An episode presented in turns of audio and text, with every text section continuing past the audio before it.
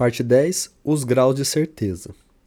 Se quisermos desenvolver o senso da certeza, temos, portanto, de nos perguntar exatamente sobre aquelas coisas que só nós sabemos e que ninguém pode saber melhor do que nós sabemos. Estas vão dar o um modelo para todas as outras certezas. O aprendizado de qualquer saber é perfeitamente inútil se não houver a consciência reflexiva, que consiste na frase eu sei que sei, ou então na sua oposta complementar, que é eu sei que não sei. Me mesmo em assuntos duvidosos, com um pouquinho de reflexão você pode demarcar o limite entre o conhecimento possível e o impossível. Bastaria que conseguíssemos captar o grau de certeza ou de dúvida que existe em cada conhecimento já possuído. Existem quatro graus de certezas possíveis: 1. Um, certeza. 2. Probabilidade. 3. Verossimilhança. 4. Conjeturação do possível. Certeza é o exemplo esta que diz: Eu estou aqui agora, ou Eu sou eu mesmo e não outro. Que é uma opinião provável? É uma opinião onde você pode só ter uma certeza evidente, apodítica, com relação a um grau de probabilidade determinado ou determinável. Em outros casos, você não pode nem ter isso. Você só pode ter uma probabilidade indeterminada, isto é, verossímil, não uma propriedade, uma probabilidade rigorosa. E, finalmente, em alguns casos, só podemos ter conjecturas, ou seja, como por exemplo perguntar se há vida inteligente em outros planetas. Alguns dirão que sim, outros dirão que não, e aqueles que dizem sim têm tanta razão quanto aqueles que dizem não. Aí conhecemos somente uma, uma possibilidade genérica, impossível de graduar probabilisticamente. Eis aqui uma boa maneira de você fazer uma faxina no seu universo intelectual, para começar em boa ordem. Trata-se de fazer a si mesmo as seguintes perguntas: Do conjunto de coisas que você já estudou, quais são aquelas que você conhece com absoluta certeza? Quais as que conhece como probabilidade razoável? Quais as que conhece como conjetura verossímil? Quais as que conhece como mera possibilidade? Em suma, quanto vale cada um dos conhecimentos que você tem? Eis uma verdade amarga. Se a respeito de um assunto você crê possuir certo conhecimento, mas não sabe se esse conhecimento é certo, verossímil, provável ou conjectural, você não sabe absolutamente nada sobre o assunto. A avaliação dos conhecimentos faz parte do próprio conhecimento. Se não existisse uma avaliação clara dos conhecimentos já adquiridos, você não sabe a distinção entre o que sabe e o que não sabe. E isto é o mesmo que não saber nada. Seria o caso de perguntar: o que adianta uma educação que lhe ensina um monte de coisas, mas não o ensina a avaliar e julgar o que aprende? Não existe nenhuma diferença entre você saber coisa e você conseguir separar nela o verdadeiro do falso, pois saber é saber distinguir o verdadeiro do falso. E isto é isto e nada mais além disto. Se você aplicasse essa grade de distinções a tudo que já leu ou estudou, se classificasse por, todas as, por ela todas as suas opiniões, imagine a montanha de conhecimentos verídicos que você teria no fim.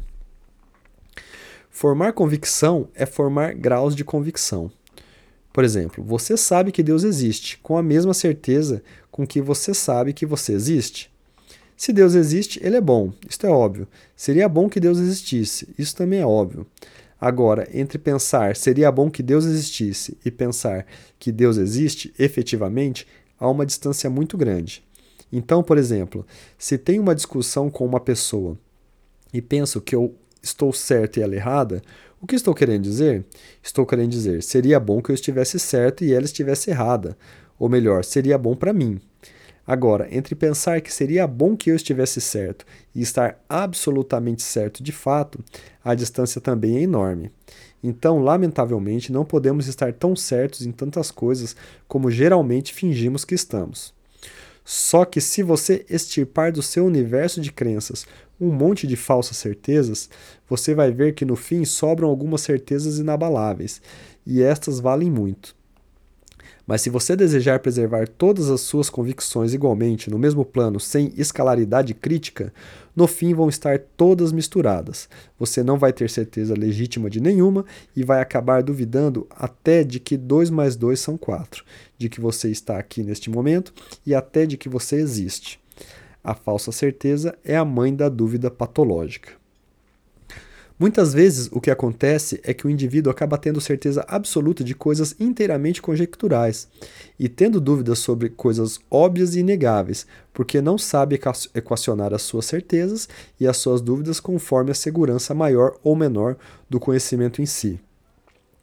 É claro que existem coisas sobre as quais gostaríamos de ter certeza. Você não gostaria de ter certeza, por exemplo, da imortalidade da alma?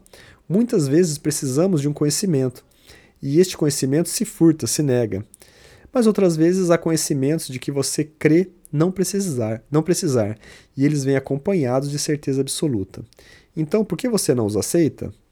Um conhecimento aparentemente útil, inútil, mas certo, é menos prejudicial do que um conhecimento aparentemente útil, mas falso. Se aprendermos a avaliar os graus de certeza não conforme simplesmente o nosso desejo, mas conforme a coisa mesma, conforme o assunto mesmo admita maior ou menor certeza, teremos feito a nossa mente, da nossa mente, um instrumento dócil aos graus de certeza oferecidos pela própria realidade. Isso, inclusive, pouparia um trabalho enorme. Pouparia o trabalho de você ter de argumentar em favor de coisas que são óbvias e que não precisam de argumento nenhum para sustentá-las bem como pouparia o trabalho de argumentar em favor do indefensável, do arbitrário, do nonsense. Este senso de docilidade à verdade aprendida pela própria consciência é transmitido aos alunos desse curso como uma prática, não apenas como uma lição de casa para se fazer de hoje para amanhã, mas como uma prática para o resto da vida. Dado qualquer conhecimento, o aluno é convidado incessantemente a fazer as quatro perguntas decisivas: Isto é verídico? É provável? É verossímil? É possível? O critério dos graus de certeza é usado o tempo todo nesse curso. É a primeira lição e também a última. E a primeira coisa que deve ser revista com esse critério é qualquer assunto que você já tenha estudado formalmente. Somente com esta revisão você já vai ver que a massa de conhecimentos, de informações adquiridas, começa a adquirir forma orgânica, inteligível, e você, pela primeira vez, tem uma ideia clara da cultura que possui e da que lhe falta. Quando o universo dos seus conhecimentos adquire uma forma, você adquire consciência reflexiva do que sabe e do que não sabe.